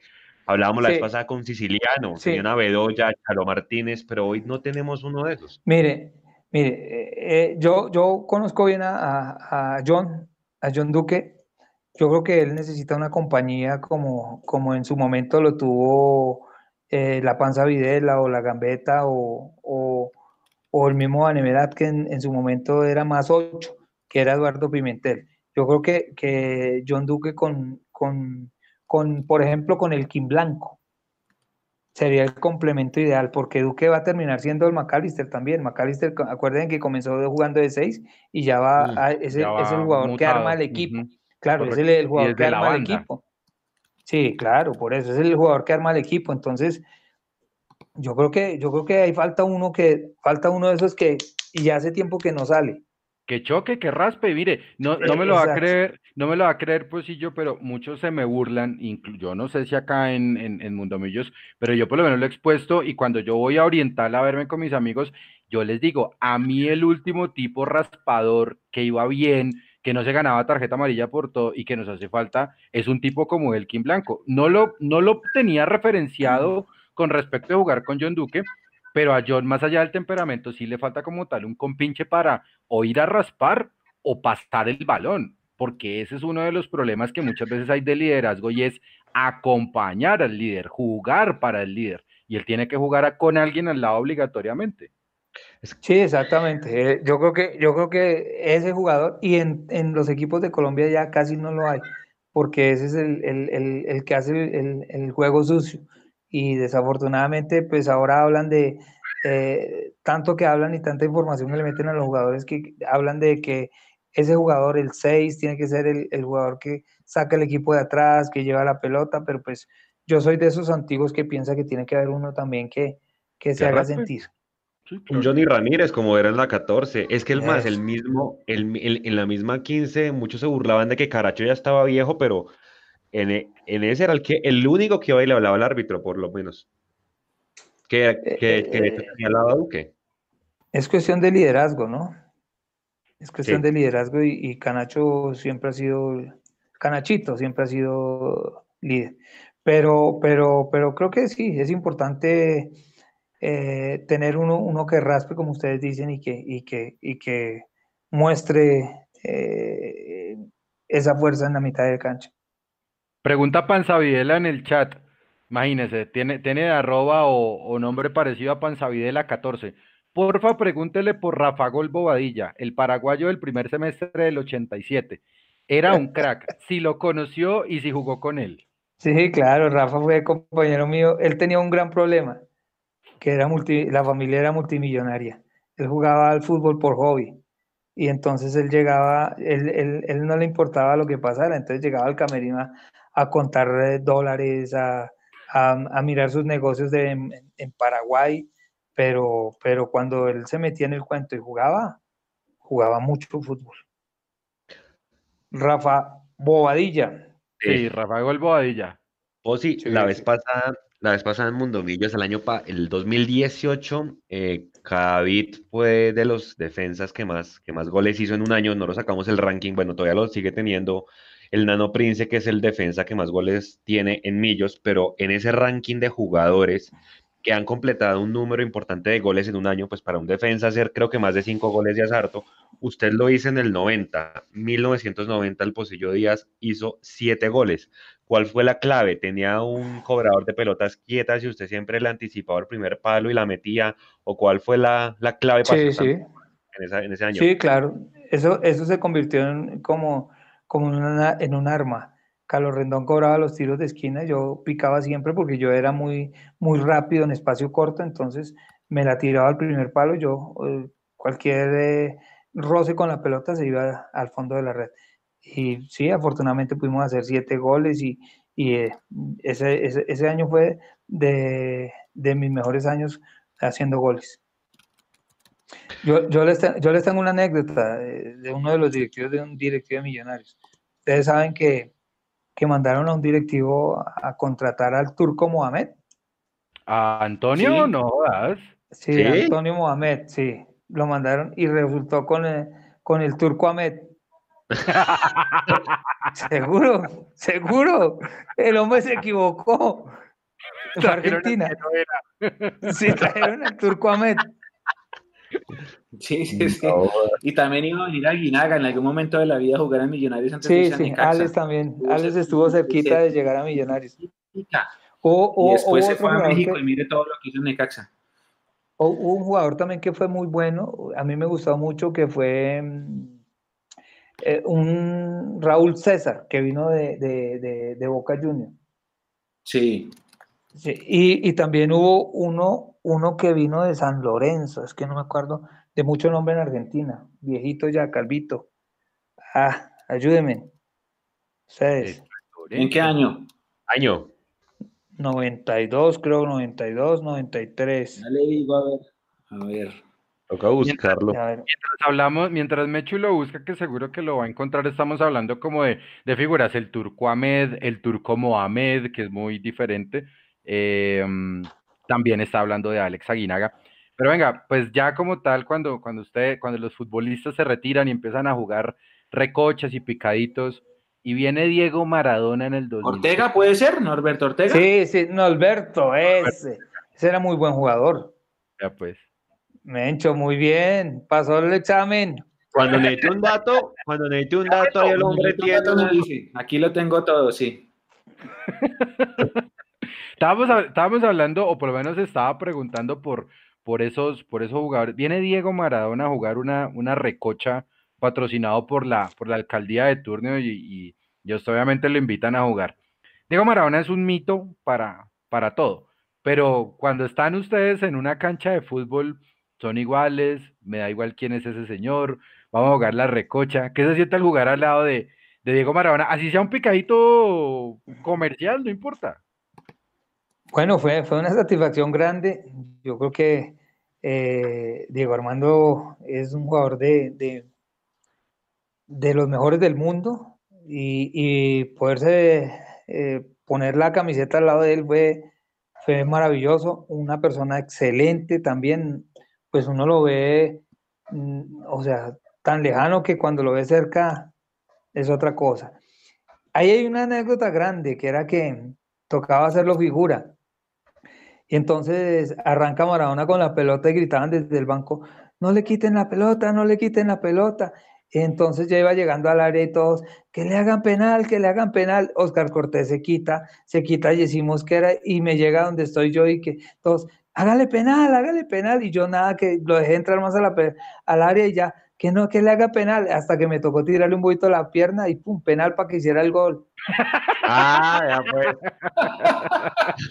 Por eso se lo pregunté, porque yo estuve en ese partido y yo vi esa Ah, sí, Claro, tocaba, tocaba sacarlo figura. sí, tocaba hablando, hablando de eso, Posi, nosotros hemos visto que usted ha sido, yo no sé si usted fue el pionero o es de los pioneros del famoso día del, fútbol bogotano, que ojalá si se vuelve a dar, pues desde ya obviamente la, el acompañamiento de, de Mundo Millos a ese evento, eh, pues téngalo por hecho, porque nosotros apoyamos mucho todo el tema del, fútbol bogotano, pero ¿por qué no nos cuenta de dónde nació la idea y, cuántas versiones han hecho? A ver, Juan, mire, nosotros hicimos, eh, pues yo siempre he querido reunir eh, usted sabe que yo reúno a, los muchachos de Bogotá, mis ex compañeros, algunos, soy muy amigo de muchos jugadores de Santa Fe. Entonces ya Raúl Salamanca había hecho uno hace como 30 años, un día del fútbol bogotano. Entonces un día se me ocurrió y me junté con Gabriel Eslava eh, de Futuro Fútbol y le dije, mira, hagamos esto. Entonces eh, no teníamos mucho dinero, entonces Hicimos más bien como una reunión de futbolistas en el barrio San Cristóbal, nos prestaron la cancha, compramos unos uniformes, les dimos un almuerzo, un refrigerio y hicimos el primer día del fútbol bogotano. Después de eso, le dije a él, reactivemos esto. Eh, yo me encuentro con Jorge Chaparro, eh, director junior, director de, Caterpillar Motor, muy querido, muy buen amigo, que lo queremos mucho. Me dice, hagámosle, hagamos, metámonos en esta locura. Pero nosotros de comienzo lo íbamos a hacer muy sencillo. Y en el 2016, pues salió que no, que lo hiciéramos en el Campín. Lo hicimos afortunadamente en el Campín, metimos 14 mil personas, fueron 150 jugadores del fútbol bogotano, eso fue una locura. Y bueno, al siguiente año quisimos volverlo a hacer, pero pues no se pudo. El año pasado estuvimos ya listos para hacerlo, pero con todos esos paros y todas esas cosas, no, pues no se pudo hacer. Iba a ser otra vez el 18 de diciembre. Ya teníamos a, a, a, Falcao mm, eh, con permiso, ya podía venir, aunque estaba lesionado, pero iba a, ser, iba a asistir y iban a estar todos los jugadores del fútbol bogotano. Estamos planeándolo este año nuevamente. Estamos pensando que ojalá la pandemia pase y el torneo termina el 20 de diciembre, entonces tenemos en mente tratar de hacerlo el 28 de diciembre. Vamos a ver si se puede hacer y si no, en junio del año entrante lo estaremos haciendo. Como en julio del fútbol paisa y convoca también muchísima gente. Y yo en algún momento... Pero eso lo, pero eso lo hacen en enero. Lo hacía el señor Múnera, Múnera. No Múnera Isman, sino el señor Jorge Múnera. Porque Munera también fue el que nos, pues, nos dañó el parche, lo que hacía, lo que decía ah, Mencho. Munera Isman era el que, porque Munera, cuando daban la alineación, decía el número 4. Correcto. Él no le ponía nombre. Y, Eduardo Pimentelli calentó el parche porque, en esa, porque decía que la selección de ese momento jugaba fulbito. Sí, sí, sí, sí. Futbolito. Por, e, por, eso no llevaron a Eduardo a la selección, porque Eduardo se lo merecía. Y lo llevaron fue a la Copa América, ¿no? Como premio de consuelo. Sí, pero con, creo que con el Chiqui. Ah, ya era el Chiqui, sí, señor. Tiene toda la razón. No, no con Pacho y Bolillo. Ajá. Sí, señor. Tiene toda la razón. Oiga, Mechu, la, la, la pregunta a todos los invitados. ¿Qué, qué, qué? Eh, el 5 de junio, el, para que el postre responda. Posi, Acá, siempre a todos los invitados les preguntamos, porque acá todos los hinchas de Millonarios. Es que nosotros llevamos como, llevamos por un año sin poder dormir. Oiga, sí, ya casi, ya casi. Posi, ¿qué pasó ese día según su criterio? Hace un año a las 3 de la tarde, hace, eh, el, que a las 3 de la tarde un miércoles. Ese partido de cuadrangulares con América que teníamos todo para clasificar y... Hace un año. afuera. Con Jorge Luis ¿no? Desde, mi, desde mi punto de vista y lo que creo es que pasó lo siguiente. Millonarios ya se creyó en la final. Como América venía con los muchachos suplentes, a, los, a nos pasa a los jugadores de fútbol, estamos relajados de la cancha. Y cuando, cuando nos dimos cuenta que la cosa se relajó, nos jodimos porque ya lo teníamos adentro, ya se complicó la cosa y ya quedaba muy poquito tiempo. Entonces yo creo que más que cualquier cosa fue que eh, nos creímos más que América y eh, no pensamos en ese partido, sino ya estábamos pensando en la final. O sea, fue un exceso de confianza. Yo creo. Eso fue. Eso fue porque Millonarios era porque Millonarios era mucho más equipo que América. O sea, el 5 de junio viene a ser un nuevo 7 a 3. Prácticamente. prácticamente. el 7 a 3 fue el primer partido de la fecha, entonces se olvida rápido. Sí. Y además que esa combinación de, de, no sé, última fecha, estadio lleno, miércoles 3 de la tarde, toda la gente que dejó el trabajo tirado. Eh, eh, escúchenme una cosa, Mencho, Leo y Juan. Contéstenme de corazón. ¿Ese, año, ese año ¿quién, quién jugó la final? Junior Pasto. Ah, bueno, Junior ah, Pasto. Hace un año. Sí, Junior Pasto, ¿cierto? Sí. ¿Clasificó quién? ¿Junior o Pasto? Por este lado, Pasto. Pasto. Pasto. Bueno, entonces yo les hago una pregunta. Ustedes, antes de irse a ese partido Millonarios América, ¿ustedes pensaron en ese partido Millonarios América o estaban pensando en el partido con Junior? Conténtenme con la verdad.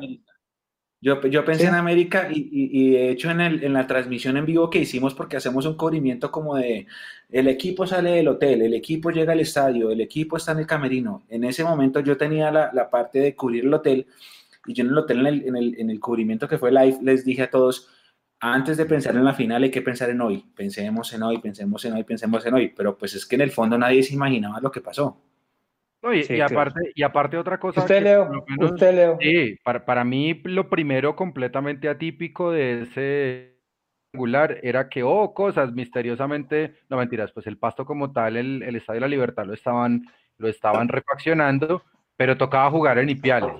Y como tocaba jugar en Ipiales a las 3 de la tarde, pues a nosotros, a Millonarios, le tocaba jugar a la misma hora del, del mismo partido. Yo personalmente sí estaba pensando en, en Junior ya en ese momento no estaba pensando en. Yo, sí, ¿verdad? No, en serio. Y no tanto, y no tanto por porque Millonarios fuera uno superior, sino porque América venía completamente inferior. Y la noche anterior al partido que ellos llegaron aquí a Bogotá, que llegó el América, llegó la barra popular de acá de Bogotá, de la América de Cali, armarles escándalo al hotel le tuvo que salir Gerson González y varios jugadores a tratar de calmar la gente porque si no iban a romper completamente ese hotel. Entonces, yo digo, yo creo que ya estos muchachos están fuera de foco, Millonarios va a pasar sin ningún problema. Pero, pues yo estuve en el hotel esa noche de antes del partido, en el hotel de Millonarios, porque estaba haciendo eh, como seguimiento y demás. Y sí había un ambiente muy, muy maluco ese día en el hotel, pero muy maluco, muy maluco. De agrandado, de agrandado. Sí. Maluco, eso, Maluco de, crecidos, maluco de agrandados. y sabe una cosa, Mechu, maluco también ese, ese día em, de que como que cada uno por su lado y a mm. los que creen en la, y los que creen en las cábalas, el equipo siempre iba a comer al restaurante. Ese día Pinto mandó a los jugadores a comer en el mismo salón donde estaban haciendo la charla previa al partido. Si quieren creer en de una. A mí, a mí me dio un poquito de desconfianza desde inclusive el partido en Santa Marta. Yo ahí al equipo no lo vi bien. O sea, empataron por, por huevos y porque una pelota quieta y demás, pero ese partido con Santa, en, en Santa Marta con el Unión, que donde lo perdamos, pues el pasto venía ahí detrás. Pero yo desde ahí ya dije, si no le jugamos bien al América, quedamos por fuera. Y eso que empezamos ganando. Por ejemplo, yo nunca estuve de acuerdo con, que en ese partido Pinto sacara a Marrugo, que era el único que estaba empujando, empujando, empujando. Que es otra pregunta que le íbamos a hacer al Posi. ¿Usted cree que el equipo se le rompió a, a, Pinto, Posi? No, yo no creo, yo no creo, yo no creo. Eh, se rompió después de ese partido. Ok. Después de ese partido se le rompió el equipo y, y, las cosas no cancionaron, pero, pero antes de ese partido todo era armonía, todo era excelencia y, Millonarios era el equipo que en cualquier momento, o sea, eh, Millonarios le gana a América y es campeón. Es campeón porque venía, pero sí falta, o sea, eh, creo que faltó liderazgo en ese, en ese momento para decirle alguien que se, hubiera puesto la camiseta hubiera dicho, bueno muchachos, aquí estamos, pensemos más bien en el partido mañana de América y no pensemos en la final. Yo creo que eso es como, como todos, ¿no? Cuando no, hemos, no nos hemos ganado una plata en algún negocio ya estamos pensando en, en comprar el carro, en que no, y ya no la gastamos cuando no la hemos tenido. Entonces así pasó acá. Yo creo que ya estaban pensando era en cobrar el premio de la final y no pensando en el partido de la semifinal. Posi, ¿su mejor gol con Millonarios cuál fue? El de Girardot, me hizo, me hizo ah, famoso a la América, a la Falcioni, y el último gol que se le hizo a Falcioni. No, no, no, no, lo saqué, lo driblé, lo tiré al piso dos veces, por derecha, por izquierda y al ángulo. Sí, y además que con ese ya casi, o sea, por el significado, lástima lo que pasó con el, con el árbitro, pero ahí también ya estábamos al otro lado, ¿o no? Sí, ya, sí, con el ya estábamos, en el cuadrangular final. Yo creo que en ese, ese día nunca, nunca, nunca en la vida volveré, ni había, ni volveré a recibir tantos besos de tanta gente. Desde, la salida a la cancha hasta el camerino, todo el mundo me besó, hasta el, hasta el señor de la, porque en Girardot hay mucho hincha de, millonarios, hasta el señor, hasta el señor que, que cuidaba el estadio me, me dio beso. Toca preguntarle cuál fue el mejor peso entonces. Sí, porque Bogotá estaba suspendido. Ok. okay Posi, el mejor estadio en el que jugó. Uy, yo por todo, por el Campín pero pues también estuve, también estuve en Copa Libertadores en varios estadios, pero pues yo me quedo con el Campín. Claro. Un día le preguntaron eso a Freddy León y dijo que el centenario, obviamente el centenario de, de, cuando lo respondió a hoy se ha desmejorado mucho, obviamente, pero en su momento era el gran estadio, ¿es verdad? Empezando los noventas. Sí, sí, sí, pero siempre el, el, mejor estadio ha sido el Campín, yo creo que el, el Campín, el Metropolitano porque lo han arreglado y, y la gramilla y esto, pero el, Metropolitano es un infierno para jugar, hermano. ¿Cuál, ¿Cuál título vivió con más recuerdo? ¿El de la 14 o el de, o el de la 15? Creo que en la 14 usted estuvo en el estadio, ¿cierto? En la 15 no. Sí, sí, en la 14 estuve en el estadio, sí.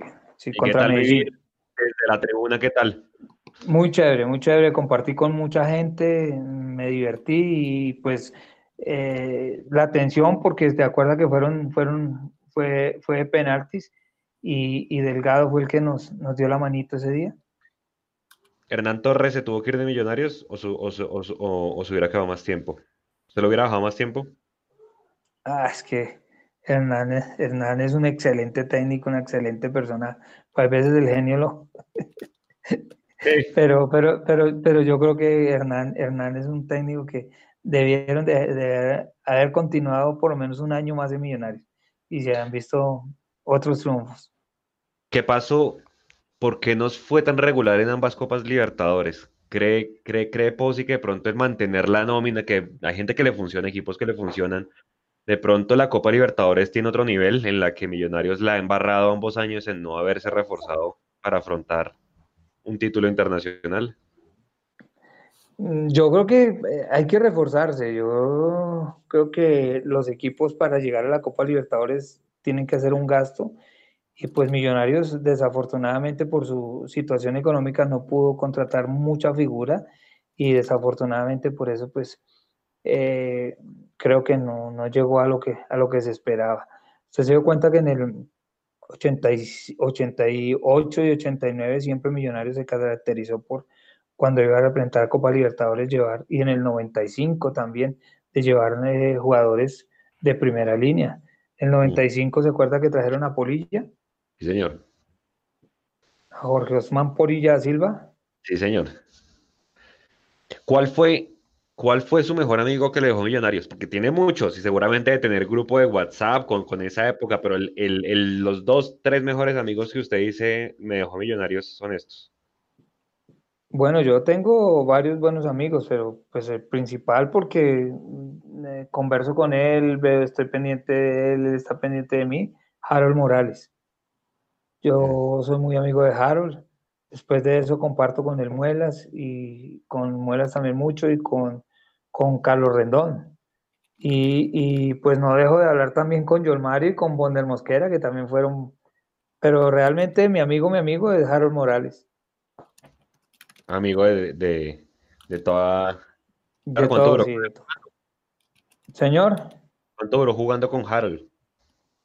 Pues eh, dos o tres años, pero estuvimos en selección de Bogotá, después en las divisiones inferiores de Millonarios, luego en el equipo profesional, luego él se va a Santa Fe, se va a Medellín, se va a Tolima, y yo, seguimos hablando, y igual después terminamos siendo pareja técnica.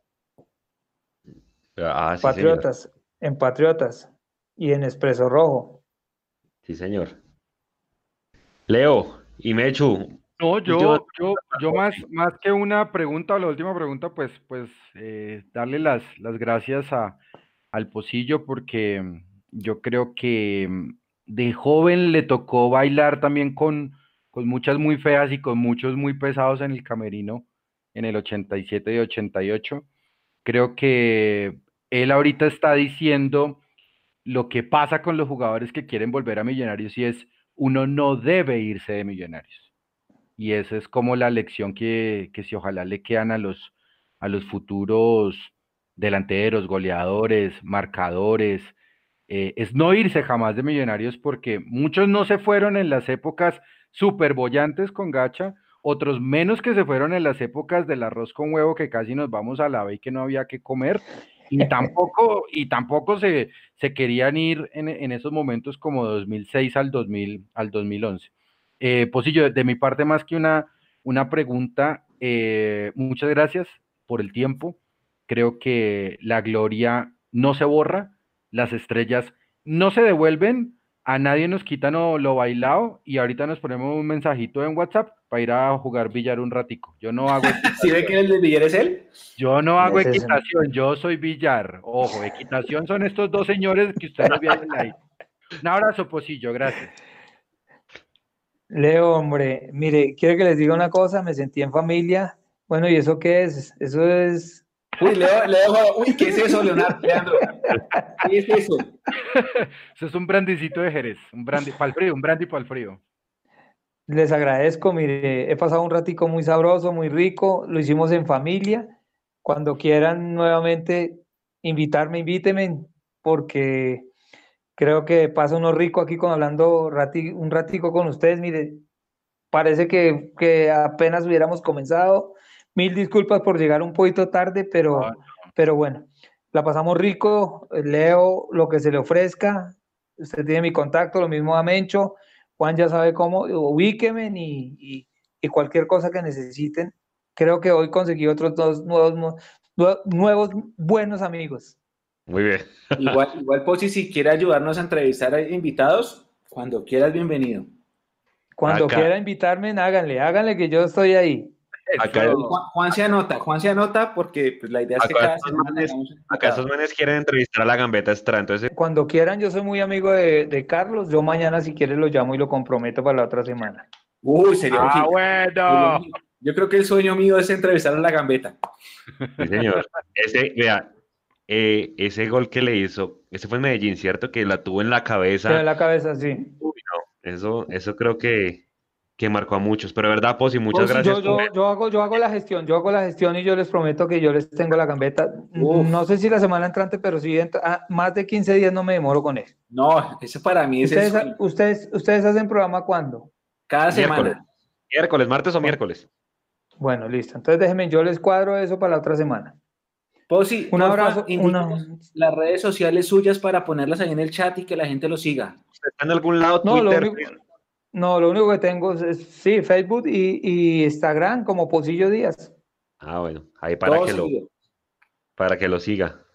Un abrazo, mire, un abrazo bien grande para ustedes tres. Eh, que sigan montando caballo, jugando billar y, y jugando golf. Oiga, pues sí, de verdad, muchas gracias y nada, cualquier cosa de verdad con el tema del fútbol bogotano, Mundo Millos es su casa, lo que necesite de difusión y todo, acá estamos pues para cubrir, de verdad, muchísimas gracias. Juan, última pregunta para, para Leo, para Leo. Leo, ¿usted tomando eso y está solo? No, pues no estoy solo.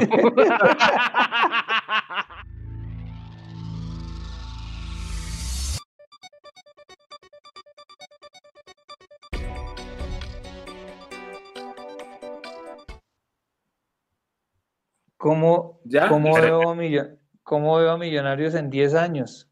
Sí. desde lo administrativo y lo deportivo. Yo creo que, que todo esto nos va a servir para, para cambiar cosas y yo creo que vamos a volver a comenzar de cero. Yo creo que es una gran institución, una institución grande del fútbol colombiano y en 10 años yo lo voy a ver, aspiro a verlo unas tres veces más campeón y con una buena administración deportiva y, administrativa. Ah, ojalá podamos deleitarnos de, Antes de que me muera, quiero ver a Millonarios campeón de la Copa Libertadores. Amén, ojalá. todos queremos. Uy, sí, señor. Listo.